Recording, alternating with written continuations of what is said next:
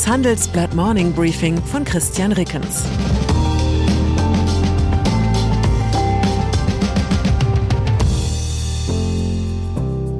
Guten Morgen allerseits. Heute ist Mittwoch, der 29. Dezember, und das sind heute unsere Themen. Energiepolitik mit schweren Folgen. Omikron mit milderen Folgen. Kryptoboom mit neuen Folgen. Nach einer kurzen Unterbrechung geht es gleich weiter. Bleiben Sie dran. Wenn ich am Freitag Feierabend mache, freue ich mich auf richtig viel Lesezeit am Wochenende. Wenn es Ihnen vielleicht genauso geht, haben wir jetzt genau das Richtige für Sie. Das neue Handelsblatt Wochenende. Ich bin Charlotte Hauenhorst, Digitalchefin beim Handelsblatt. Und ich bin Sven Prange, Leiter des neuen Wochenendteams. Wir sind jetzt noch mehr für Sie da, wenn Sie Zeit haben, am Wochenende, mit inspirierenden Recherchen, praktischen Ratgebern und echten Deep Dives. Entdecken Sie unser neues Programm auf handelsblatt.com/slash Wochenende und abonnieren Sie dort unseren neuen Wochenend-Newsletter. Wir freuen uns auf Sie.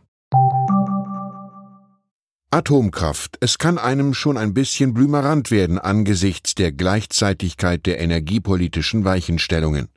In wenigen Stunden werden zum Jahreswechsel gleich drei deutsche Atomkraftwerke vom Netz gehen, nämlich die Meiler in Grundremmingen an der Donau, Gronde an der Weser und Brockdorf an der Elbe. Die restlichen drei deutschen Atomkraftwerke sollen 2022 folgen. Vor wenigen Wochen hat die Ampelkoalition zudem proklamiert, den Ausstieg aus dem Kohlestrom nach Möglichkeit auf 2030 vorzuziehen. Falls bis dahin der Ausbau von Wind- und Solaranlagen nicht schnell genug vorangeht, und danach sieht es derzeit aus, müsste wohl Erdgas die Versorgungslücke füllen. Ein Rohstoff, der größtenteils aus Russland zu uns kommt und derzeit in den Crackern der Geopolitik zur Waffe im neuen Kalten Krieg mit Moskau umgeformt wird. Wer jetzt schon eine Ahnung bekommen möchte, welche Folgen diese parallelen Weichenstellungen haben werden, muss Christian Schaber zuhören. Wir verlieren unseren gesamten Cashflow und schreiben ab 1. Januar 2022 rote Zahlen, sagte der Geschäftsführer der Rudolf Geiz GmbH aus Dinkelsbühl meinem Kollegen Jürgen Flauger. Zum Jahresende läuft der Stromvertrag des Unternehmens, das im Kunststoff-Spritzguss tätig ist, aus. Wegen der drastisch gestiegenen Preise im Großhandel muss der Mittelständler plötzlich mit einer Verdreifachung der Stromkosten zurechtkommen, bei einem Jahresverbrauch von immerhin einer Million Kilowattstunden. Deutschland als Industrieland Nummer eins in Europa werden solche Strompreise in den Abgrund reißen, ist Schabert sich sicher. Klimaschutz. Viele Details der Energie- und Klimapolitik klingen derart abstrakt, dass sie sich journalistisch nur unter Aufbietung aller Gehirnstromreserven halbwegs allgemeinverständlich vermitteln lassen und mein Verdacht auch den Beamten und Abgeordneten, die solche Verordnungen und Gesetze formulieren und beschließen, sind die praktischen Auswirkungen nicht immer klar. Das betrifft zum Beispiel die CO2-Preise, die seit einem Jahr in den Bereichen Verkehr und Wärme erhoben werden und bis 2025 kräftig steigen sollen.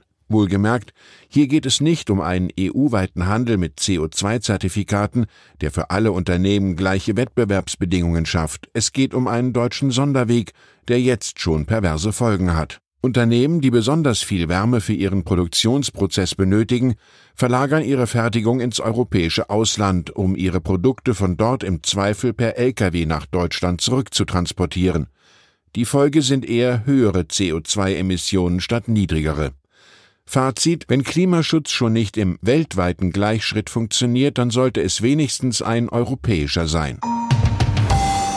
Atomkraft. Was mich besonders nervös macht, dass wir uns in Deutschland so verdammt sicher sind, mit dem Ausstieg aus der Kernkraft in der derzeitigen klimapolitischen Gemengenlage den richtigen Schritt zu tun während unsere engsten Verbündeten auf der anderen Seite des Rheins in der gleichen Lage auf Laufzeitverlängerungen für bestehende Kernkraftwerke und AKW-Neubauten setzen. Deutschland oder Frankreich, eine der beiden Nationen ist ein energiepolitischer Geisterfahrer. Fragt sich nur welche. Unsere Reporterin Anna Gauto hat mit den letzten bundesdeutschen Atombefürwortern gesprochen und ihre Argumente unter die Lupe genommen. Sie kommt zu dem Ergebnis, rein betriebswirtschaftlich würde es sich wahrscheinlich tatsächlich nicht rechnen, die drohende Energielücke in Deutschland mit Atomkraft zu füllen. Pandemie. Wie die Hallig-Bewohner auf die Springtide warten wir in Deutschland auf die prognostizierte Welle von Krankenhauseinweisungen, verursacht durch die besonders ansteckende Omikron-Variante des Coronavirus. Doch während die hohen Wasserstände zu Voll- und Neumond auch zuverlässig eintreten, lässt die Omikron-Flut bislang auf sich warten. Nun macht ein kanadischer Experte vorsichtige Hoffnung, dass dies auch so bleiben könnte und bestätigte damit den früh geäußerten Verdacht, dass Omikron vergleichsweise schwache Krankheitsverläufe auslöst.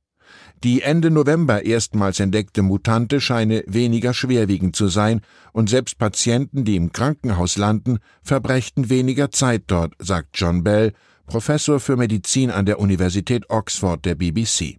Der Immunologe sagt weiter, die schrecklichen Szenen, die wir vor einem Jahr gesehen haben, Intensivstationen waren voll, viele Menschen starben vorzeitig, sind meiner Meinung nach jetzt Geschichte und ich denke, wir sollten beruhigt sein, dass dies wahrscheinlich so weitergeht. Investition. Gehören Sie auch zu jenen Anlegern, die immer das Gefühl haben, aufs falsche Pferd zu setzen, während die Leute links und rechts reich werden? So dürfte 2021 manch einer empfunden haben, der sein Erspartes brav und vernünftig in einen Indexfonds gesteckt hat, beispielsweise auf den Weltaktienindex MSCI World. Sicher 20% Rendite auf Jahressicht sind mehr als ordentlich. Doch hätte man, hätte, hätte, Blockchain-Kette, stattdessen auf einen Index aus Kryptowährungen gesetzt, wären 126% plus drin gewesen. Allerdings mit gewaltigen Schwankungen im Jahresverlauf, die man nervlich auch erstmal durchstehen muss. Ist es zum Aufspringen auf den Kryptozug schon zu spät? Nein, mein mit aller gebotenen Vorsicht und dem Verweis aufs Kleingedruckte im virtuellen Beipackzettel die Handelsblatt Kryptowährungsexpertinnen Astrid Dörner und Mareike Müller. Dabei bewege sich der Markt weg vom Klassiker Bitcoin hin zu noch innovativeren Produkten. Getrieben wird der Markt nach Ansicht eines Analysten allerdings durch FOMO, das steht für Fear of Missing Out. Im Klartext, die Angst, Renditechancen zu verpassen, treibt immer neue Investoren in immer neue Kryptoanlagen. Wer da mäkelig anmerkt, dass FOMO ein typischer Indikator von Spekulationsblasen ist, der ist wahrscheinlich einfach nur neidisch.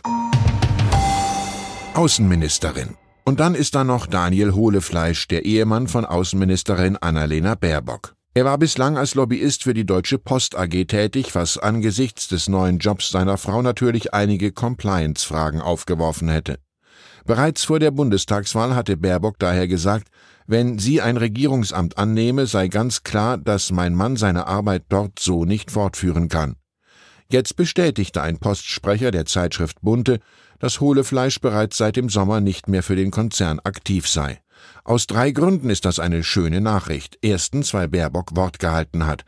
Zweitens, weil sie darauf verzichtet hat, diese Selbstverständlichkeit an die große Kommunikationsglocke zu hängen und drittens, weil sie nun hoffentlich nicht mehr mit der Frage konfrontiert wird, der sich ein Mann in ihrer Position ohnehin nie stellen müsste, wer denn die Pausenbrote für die beiden Töchter schmiert, während die Ministerin in der Welt herumreist. Ich wünsche Ihnen jedenfalls einen Tag voller tadellos geschmierter Pausenbrote. Herzliche Grüße, Ihr Christian Reckens.